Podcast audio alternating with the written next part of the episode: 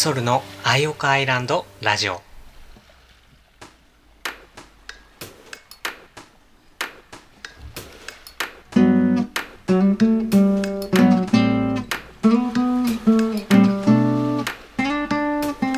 こは南の海に浮かぶ星の形をした小さな島。アイオカアイランドからお届けしています。アイオカアイランドラジオパーソナリティのソルです。ラジオの前の皆さんどんな1週間をお過ごしでしたでしょうか？この間パラミツという謎の果物についての回をお送りしたんですけどたくさんの反響をいただきました。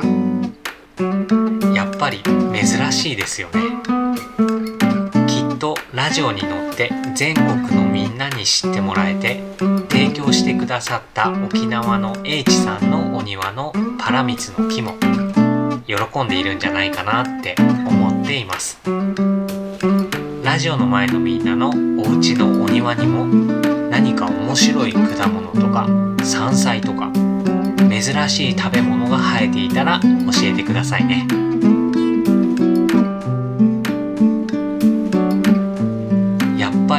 未知の食べ物を食べるってそれだけで冒険だし感動がありますからね。味覚って五感の中でもとても大きな喜びをもたらしてくれる感覚じゃないですか。だからこそ好き嫌いはもちろんありますけどできるだけ新しい味覚にチャレンジしてみたいなって思いますね。って地球が届けてくれる贈り物の一つだと思います。楽しまなきゃ損ですね。そんなこんなでとても楽しいパラミツ体験をしたばかりなんですけどなんとパラミツを提供してくださった沖縄の H さんからまたまたお庭に生えている謎のフルーツ第2弾を先日いただきましたのでちょっとラジオの前のみんなに食レポをお届けしてみたいなと思います。謎のフルーツ第2弾。それは何かというと釈迦糖です。お釈迦様の頭と書いて釈迦糖というんですけど万霊子とかシュガーアップルとかいろ呼び方がある果物だそうです。台湾とか東南アジアとか中南米で栽培されていてパラミツ同様に日本ではあまり流通していないトロピカルフルーツですね。いろんな呼び名の中でも釈迦糖っていう呼び名が個人的にぴったりな気がします。大きさは手のひらサイズなんですけどまさにお釈迦様のヘアスタイルを果実にしたっていう感じの面白い形をしてますね。私が釈迦糖を受け取った時点で結構もう熟していたんですが冷蔵庫で冷やして翌朝いただきました。その時点でもう皮がちょっと黒くなっていて果実が砕けてきていたのでそのまま手でちぎって食べてみたんですけど一口食べてあまりにも美味しくて一気に気に入ってしまいました。とても甘いバニラの香りのする濃厚な味の梨っていう感じでした。天然のものであそこまで甘い食べ物ってあまり体験したことがないくらいの甘さでした。チのホームページで公開している「アイオカアイランドストーリー」という物語があってその中で主人公のルーナとソルが猫の頃だから謎の果物をもらって食べるっていうシーンがあるんですけどまさに釈迦糖の味こそあのシーンでイメージしていた味だって思いましたね。もちろん後付けなんですけど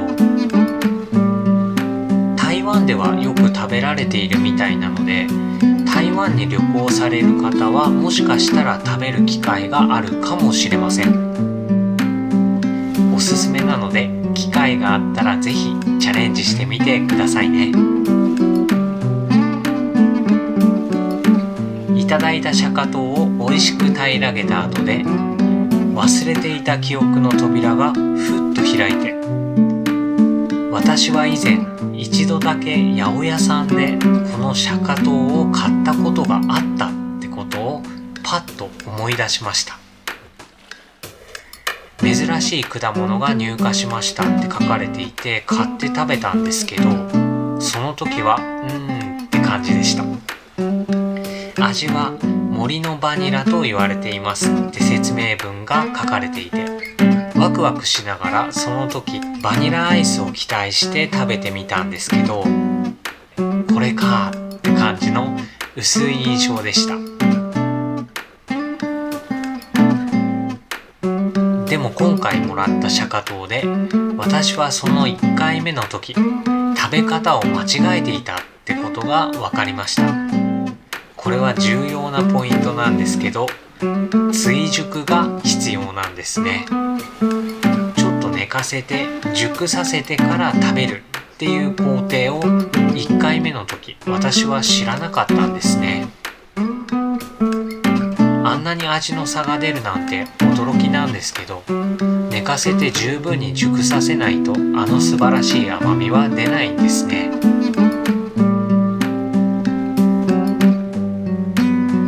熟すのをじってなんだかスピード感が重視される今の世の中と正反対な気がしますけど自然のリズムって本当はそうなんですよね。待つってことが必要でそれは重要なポイントなんです。きっと。花が咲くにもそれを待つ時間が必要だし果実がなるにもそれを待つ時間が必要だし。実が甘く熟すにもそれを待つ時間が必要なんですそしてそういう時間の先に食べ頃がやってきて美味しく私たちはそれをいただける食べるって行為は一瞬ですけどそれまでに果実が経験してきた積もり積もった時間をお皿の上でいただくってことでもありますね。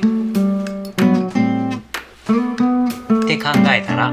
いただきますって気持ちもさらにアップする気がしませんか？きっと今まで以上に美味しく感じられると思います。人間も自然の一部ですからね。慌ただしい世の中だとついつい目先の結果に追われてしまって待つってことの大切さを忘れてしまいがちですけど時間をけて成長するのは人間も一緒ですし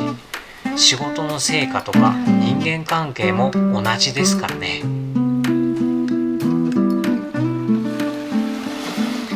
ちょっと話は変わりますがサン・テグジュペリさんというフランスの作家が書いた名作と言われている作品で「星の王子様」っていう物語があるんですけどラジオの前のみんなは読んだことありますかね？とても有名な本なので読んだ記憶のある方も結構いるんじゃないかなって思います。星の王子様って詩的な文章で書かれていてそれゆえにいろんな解釈ができるストーリーだと思うんですけど私は愛するってことはどういうことなんだろうっていうのを書いている本だと個人的に解釈しています。突然ですけどあなたにとって愛するってどういうことですかって聞かれたらどうでしょう？スッと答えられる人ってなかなかいないですよね。シンプルなようでいて難しい問いかけの一つだと思います。作者のサン・テグジュペリさんはその答えを物語の中で暗に表現している気がするんですね。これは私なりの解釈ですよ。星の王子様には愛するっていうことはどういうことですかっていう問いかけの一つの答えが書かれていてそれは時間をかけることだと表現されていると思っています。ネタバレにならないように詳しい部分はあえてお話ししないでおこうと思ってるので読んでみたいなって思った方は是非書店や図書館で手に取って読んでみてください。子供の頃よりむしろ大人になっていろいろ経験した後の方が理解できる物語だと思います。愛するってことは時間をかけること。これって結構当たってる気が私はします。好きな人と過ごすために時間を惜しむ人はいませんよね。大好きなワンちゃんや猫ちゃんと過ごす時間もそうです。部下が成長して成果が出せるまで見守って時間をかけてあげるのも愛ですしお子さんの成長を見守っていくのもそうですよね。時間をかけるんです。私たちの人生ってそれぞれ限りある時間の中で過ごしていてその有限な時間をかけるってことは愛するっていうことでもあって。そして時間をかけている間に熟していくんですよね。気持ちがきっと深くなっていくんです。果物を美味しくいただくにも追熟が必要なように。気持ちにも人間関係にも時間をかけるってことが大事なんですね。きっと。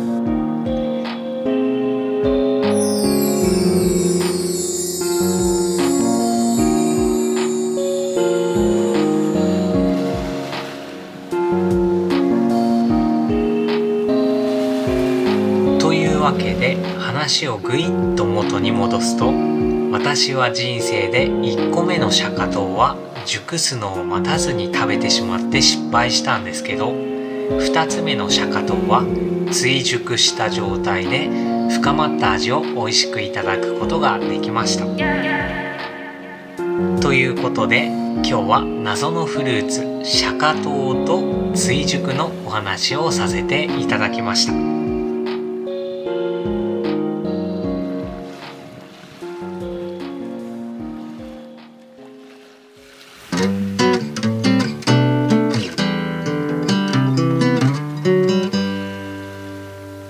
ソルのアイオカアイランドラジオ。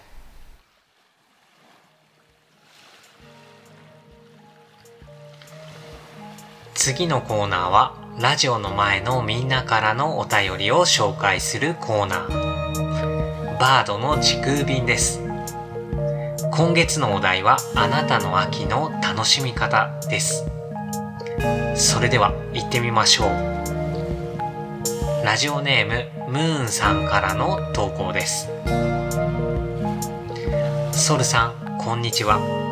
こちらも秋の風を感じることが増えてきました。私の秋の楽しみ方は秋の味覚の王様。マロンやさつまいものお菓子を食べること。あくまでお菓子です。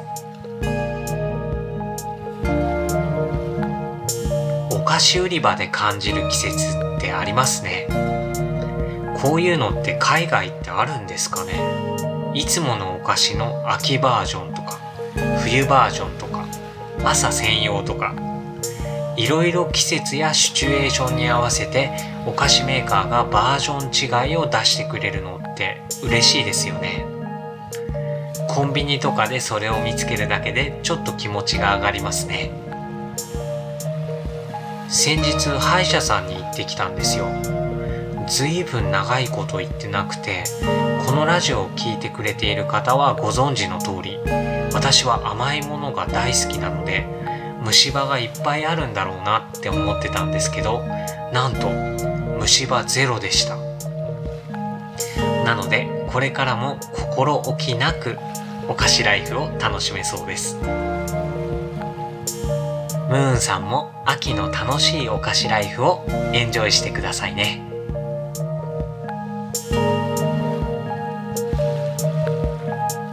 次はラジオネームねねぽんさんからの投稿です。毎回ラジオ楽しく聞いております。私の秋の楽しみの一つはコスモスの花です。誰が種をまいたわけでもなく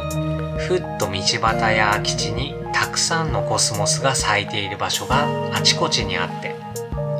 その満開のコスモスを見るとああもう秋が来たと感じます。大好きな花の一つなのでずっと眺めていたくなります。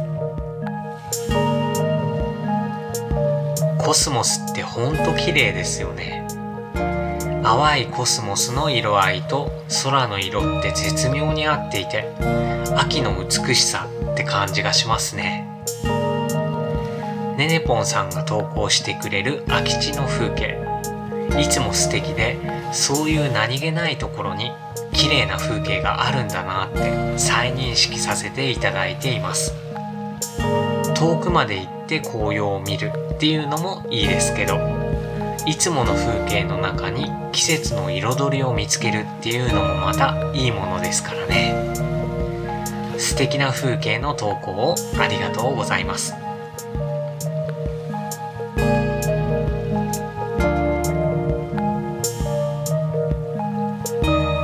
今週も2通のお便りを読ませていただきました。番組へのお便りは LINE で送っていただけます。アットマークをつけてもどっち。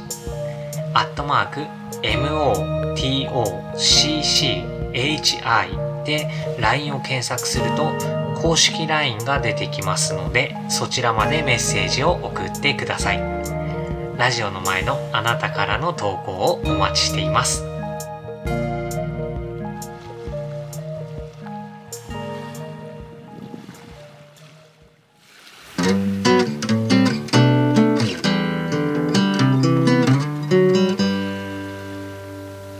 のアイオカアイランドラジオ。